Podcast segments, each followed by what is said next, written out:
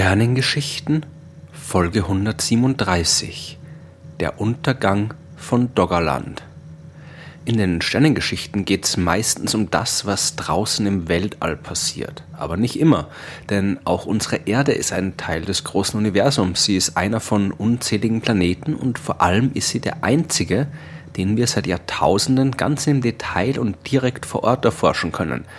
Natürlich sind nicht alle Planeten so wie unsere Erde, aber je besser wir unser eigenes Zuhause verstehen, desto besser können wir auch ganz allgemein verstehen, wie ein Planet funktioniert. Und darum lohnt es sich auch in der Astronomie, den Blick ab und zu vom Himmel ab und dem Boden unter unseren Füßen zuzuwenden. Denn ein Planet ist nicht einfach nur eine große Kugel im All, sondern ein komplexes System, bei dem scheinbar unzusammenhängende Ereignisse miteinander in Verbindung stehen und verschiedene Phänomene zusammenwirken, um am Ende buchstäblich globale Auswirkungen zu haben. Oder auch sehr lokale Auswirkungen. Und über eines dieser lokalen Ereignisse möchte ich heute ein bisschen mehr erzählen. Es geht um den Untergang von Doggerland. Dazu müssen wir ein bisschen in der Zeit zurückreisen, ungefähr 12.000 Jahre in die Vergangenheit und zu einem Ort, über dem heute das Wasser der Nordsee seine Wellen schlägt.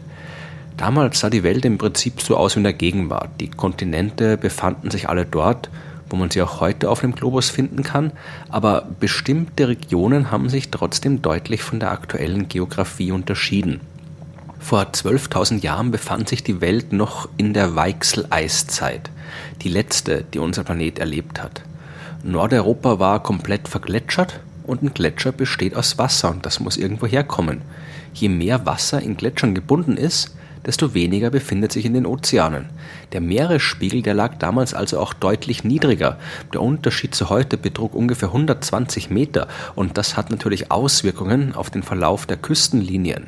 Viele Gebiete im nördlichen Europa, die heute unter dem Wasser des Ozeans liegen, waren damals trockenes Land.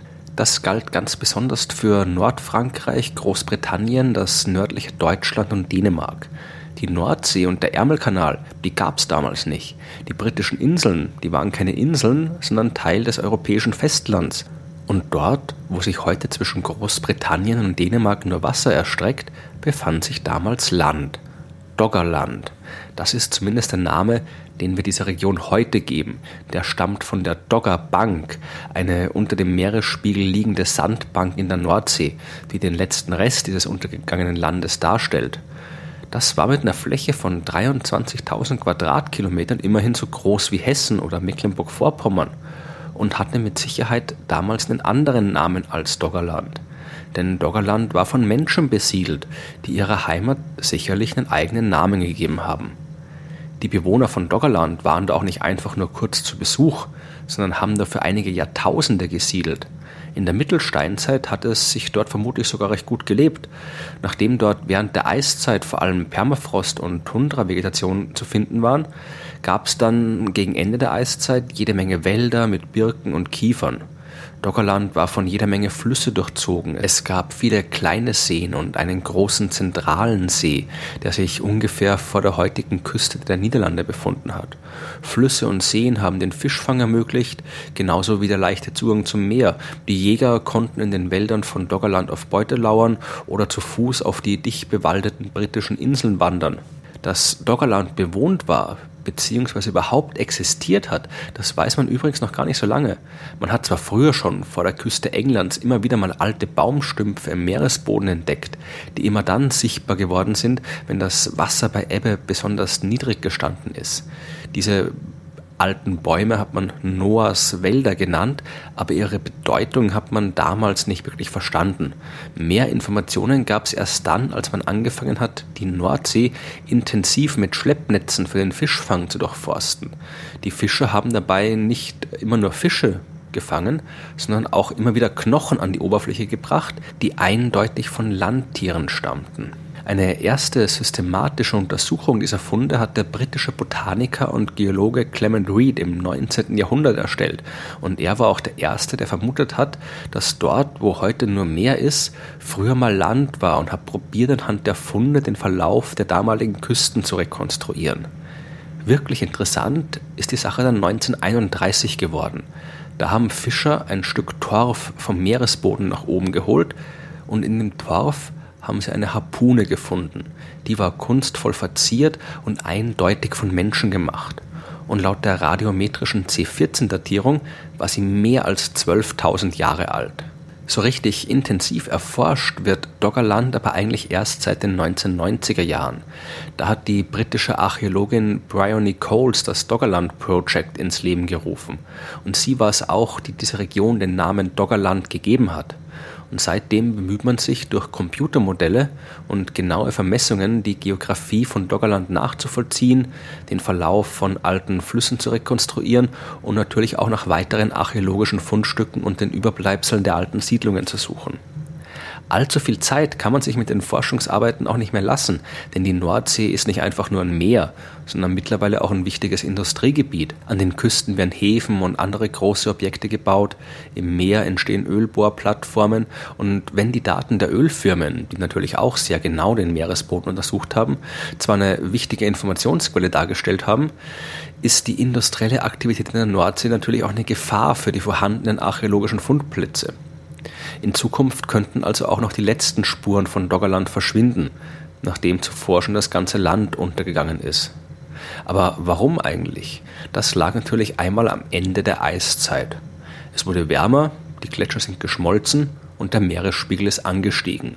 Und das durchaus schnell. Vor 10.000 Jahren lag der noch 60 Meter unter dem heutigen Meeresspiegel. 2000 Jahre später waren es dann nur noch 25 Meter unter dem normalen Null.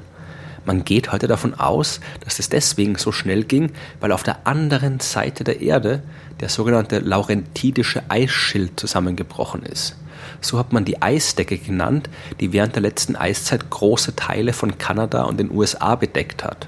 Und als dieser Eisschild geschmolzen ist, sind gewaltige Mengen an Süßwasser in die Ozeane geflossen und haben den Salzgehalt verändert und dadurch auch die Meeresströmungen. Denn je salziger oder je weniger salziger das Wasser ist, äh, hat Einfluss auf die Dichte und die Dichte beeinflusst die Art und Weise, wie Meerwasser in Strömungen um den Globus fließt. Und die veränderten Meeresströmungen haben wiederum Auswirkungen auf das globale Klima, denn die transportieren warmes bzw. kaltes Wasser um die Welt und verändern dadurch die Temperaturen, die man an den Küsten spüren kann. Durch den steigenden Meeresspiegel hat sich dann langsam der Ärmelkanal zwischen England und Frankreich ausgebildet und die britischen Inseln sind entstanden. Auch Doggerland hat die Verbindung zum Festland verloren und ist zu einer Insel geworden. Und der letzte Rest, der wurde dann vermutlich vor knapp 8200 Jahren zerstört, als das sogenannte Storega-Ereignis stattgefunden hat. Davon habe ich schon in Folge 82 der Sternengeschichten erzählt. Vor der Küste Norwegens ist damals durch die steigenden Temperaturen eine große Menge von Methanhydrat instabil geworden. Das ist vereinfacht gesagt Methan, das in gefrorenem Eis eingebettet ist und äh, unter dem Meeresspiegel, wo es schön kühl ist, so wie eine Art Zement die ganzen äh, Felsen und Strukturen zusammenhält. Und als es dann geschmolzen ist, ist ein kompletter unterseeischer Hang abgerutscht. Und das war nicht einfach nur ein bisschen Gestein, das waren 5600 Kubikkilometer auf einer Länge von 800 Kilometern. Und wenn sich so eine enorme Menge an Material im Wasser bewegt, dann entstehen Flutwellen und in diesem Fall ein Tsunami, dessen Wellen an den europäischen Küsten bis zu 20 Meter hoch geworden sind. In Doggerland sind mindestens vier Tsunamiwellen eingetroffen, die die gesamte Insel überflutet haben und vermutlich dann auch alle Menschen umgebracht haben, die vor dem heranweichenden Meer in den letzten Jahrhunderten sowieso nicht schon weiter nach Süden abgewandert sind. Wahrscheinlich waren die Lebensbedingungen auch nicht mehr so gut, wie sie früher mal waren. Die Wiesen und die Wälder sind durch den steigenden Meeresspiegel langsam immer salziger geworden. Das Grundwasser war nicht mehr geeignet, die Pflanzen zu erhalten. Alles wurde immer feuchter, sumpfiger und der Lebensraum ist verschwunden. Das Storge-Ereignis, das war nur der dramatische Schlusspunkt unter einem langen Prozess, der die menschliche Anwesenheit auf Doggerland und die Existenz dieser Region beendet hat. Doggerland war jahrtausende lang die Heimat von Menschen und seit Jahrtausenden existiert es nicht mehr. Vermutlich haben ähnliche Geschichten überall auf der Erde und zu vielen verschiedenen Zeitpunkten stattgefunden. weil eben unser Planet ein aktiver Planet ist, bei dem komplexe Vorgänge unvorhergesehene Auswirkungen haben. Die Bahn der Erde um die Sonne ändert sich im Laufe der Zeit durch die gravitativen Störungen der anderen Planeten in unserem Sonnensystem. Dadurch ändert sich das Klima und die Eiszeiten wechseln sich mit Warmzeiten ab. Riesige Eisschilde entstehen und vergehen wieder. Der Meeresspiegel steigt und fällt und auch das Land hebt und senkt sich, je nachdem, ob es von großen Eismassen niedergedrückt wird oder nicht. Auf der einen Seite der Erde schmilzt Eis, auf der anderen Seite verändert sich der Salzgehalt der Ozeane, hier verschwindet die Küste, dort steigt die Temperatur. Und irgendwo in diesem komplexen geologischen Netz versinkt das Doggerland.